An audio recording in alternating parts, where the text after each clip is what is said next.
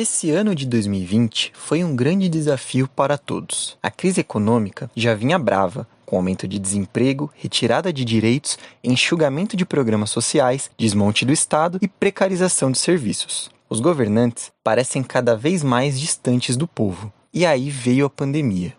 E o que já estava ruim piorou. Quem estava sem emprego ficou sem chance, e quem foi obrigado a sair para trabalhar se arriscou a ficar doente. O auxílio emergencial não chegou para todos que precisavam e para outros demorou muito a chegar. Aí dispara o preço do arroz, do óleo, a carne, que já estava incomprável, virou artigo de luxo. Não teve ocupação, não teve reunião de família na Páscoa, no Dia das Mães, no Dia dos Pais. E agora, que voltou tudo a piorar, a recomendação é evitar grandes reuniões no Natal também. E agora, Gabriel, o que, que a gente faz? Não sei, Nancy. Acho que para resolver esse pode ocupar especial de Natal, vamos precisar chamar algumas vozes especiais para iluminar o nosso caminho. Que estrela é aquela lá pros lados do Oriente? Dizem que trouxe com ela um menino diferente, um parente do divino, pra guiar nossa gente. Naqueles dias saiu um decreto da parte de César Augusto para que todo mundo fosse recenseado. Este primeiro recenseamento foi feito quando Quirino era governador da Síria, e todos iam alistar-se, cada um à sua própria cidade. Subiu também José da Galileia, da cidade de Nazaré, a cidade de Davi, chamada Belém, porque era da casa da família de Davi, a fim de alistar-se com Maria, sua esposa, que estava grávida. Enquanto ali estavam, chegou o tempo em que ela havia de dar à luz, e teve seu filho, primogênito. Envolveu-se em faixas e deitou em uma manjedoura, porque não havia lugar para eles na estalagem. Ora, havia naquela mesma região pastores que estavam no campo e guardavam durante as vigílias da noite o seu rebanho. E um anjo do Senhor apareceu-lhes e a glória do Senhor os cercou de resplendor, pelo que se encheram de grande temor. O anjo, porém, lhe disse: Não temais, porque vos trago novas de grandes alegrias, que será para todo o povo. É que nasceu hoje na cidade de Davi o Salvador, que é Cristo, o Senhor. E isso vos será por sinal: acharás um menino envolto em faixas, deitado em uma manjedoura.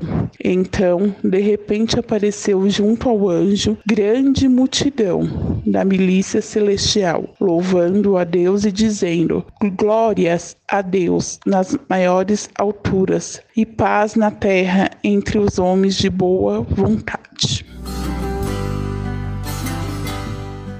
Fala é o pastor Paulo, faz parte dessa organização há sete anos. gostaria de relembrar a cada um que nós temos que ter atenção dobrada, porque estamos passando pelos momentos difíceis, mas no meio das dificuldades, no livro de Lucas, nos fala que Maria deu à luz um filho chamado Jesus, o Rei das Nações. E observando do nascimento de Jesus, não houve um lugar adequado, um lugar apropriado, a não ser uma manjedoura. E o que me chama a atenção neste versículo, que diz assim: aconteceu que, estando eles ali, se cumpriu cumpriram os dias em que ela havia de dar à luz. Maria deu à luz Jesus, o Rei das Nações, o Rei de Israel, aonde o povo que andava em trevas, sofrendo, nasce Jesus para trazer libertação, libertar, transformar vidas. E nós estamos diante de uns momentos difíceis, mas nós sabemos que Jesus permanece demonstrando que Ele é e que Ele vive. Foi por obra do destino que um menino foi gerado, e até hoje o peregrino tem seu nome abençoado. Abra as portas pro rezado, salve, salve o Deus menino. Acho que melhorou. E se a gente chamar a pastora Nancy e o padre Paulo para continuar nesse caminho? Hoje casa,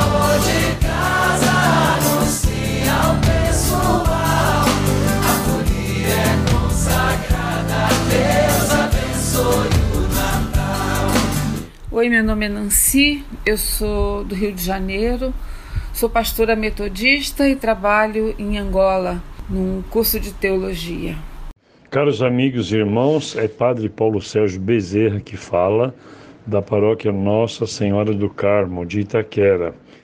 É tempo de Natal e a gente está num tempo tão difícil, mas sabe, o Natal sempre foi um tempo difícil. Vamos lembrar daquela família de Maria José que tiveram que migrar por um tempo e chegam no lugar e não tem lugar para eles e eles precisam então é, se virar, eles precisam ocupar um espaço, eles precisam inventar esse espaço de dignidade e de vida, e é assim que nasce Jesus, e é assim que Deus se faz gente e vive entre nós, vive como a gente vive, como os pobres vivem, na procura e na ocupação de lugar. E cada Natal a gente é lembrado disso e a gente precisa de novo e de novo abrir espaço na vida da gente, na agenda, na, naquilo que move a gente na vida, para juntos e juntas ocupar lugares, construir alternativas e afirmar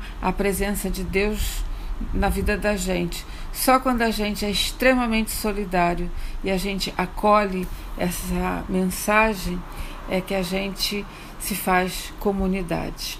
Nós nos unimos a todos os homens e mulheres de boa vontade que buscam um mundo novo. E para isso, os que têm fé em Jesus Cristo, explicitamente falando, mesmo aqueles que não têm fé em Jesus Cristo, mas têm fé na humanidade, a gente se une nesta noite do Natal e pede a Deus que a paz, que é fruto da justiça, se estabeleça sobre a terra. É um desafio também do Evangelho de Jesus a gente aprender a andar humildemente com o nosso Deus, a saber que nós, os cristãos e as cristãs, nós somos uma religião entre outras, que nós convivemos num país, num continente que tem muitos nomes para o sagrado, que tem muitas tradições, muitos rituais de presenças de Deus na vida das comunidades. Isso é uma, uma benção, isso é, isso é a vida em toda a sua beleza. A gente aprender a gostar e a conviver com o sagrado dos outros, das outras pessoas. A gente continua amando o que a gente é, mas a gente aprende que pode ser comunidade plural e diversa. A proposta do Evangelho de Jesus é a mesa de iguais, o mundo de iguais, um lugar onde cabem todos com dignidade e com capacidade de ir inventando respostas para a superação das crises, dos problemas e da superação dos pecados pecado da violência, da discriminação, o pecado da desigualdade.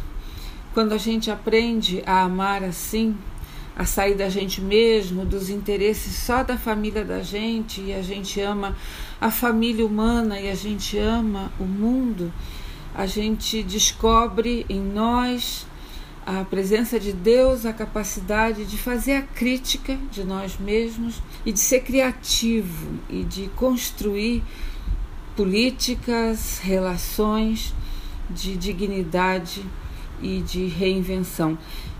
Algo que a gente vai precisar fazer sempre.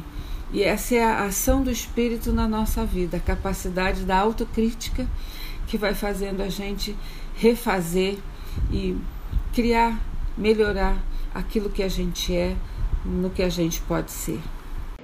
E uma palavra que me faz recordar Leonardo Boff. Tão humano Jesus de Nazaré que só podia ser divino. Sejamos humanos para tocarmos nas fímbrias, né?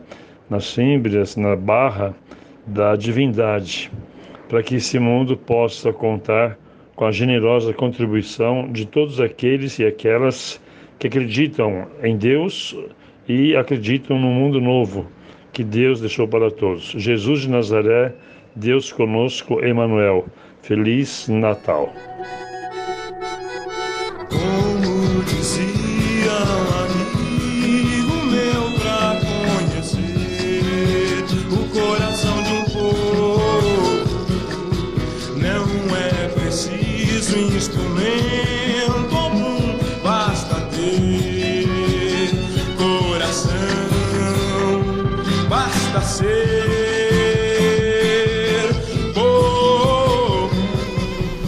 Como comunidade de Deus, a gente se gosta de todas as formas, com muita perseverança, nos sofrimentos, privações, tristezas, em açoites, prisões, tumultos, trabalhos árduos, noites sem dormir e jejuns, mas também em pureza, em conhecimento, paciência e bondade, no Espírito de Deus e no amor sincero, na palavra da verdade e no poder de Deus, com as armas da justiça, quer de ataque, quer de defesa, por honra e por desonra, por difamação e por boa fama. Tidos como enganadores, mas nós somos muito verdadeiros. Como desconhecidos, mas nós somos bem conhecidos. Como se estivéssemos morrendo, mas eis que estamos vivos. Espancados às vezes, mas não mortos. Entristecidos, mas sempre alegres. Pobres, mas enriquecendo a muitos. Nós não temos nada, companheiros e companheiras, mas nós possuímos tudo. Esse é texto de 2 Coríntios 6. Não sei se bem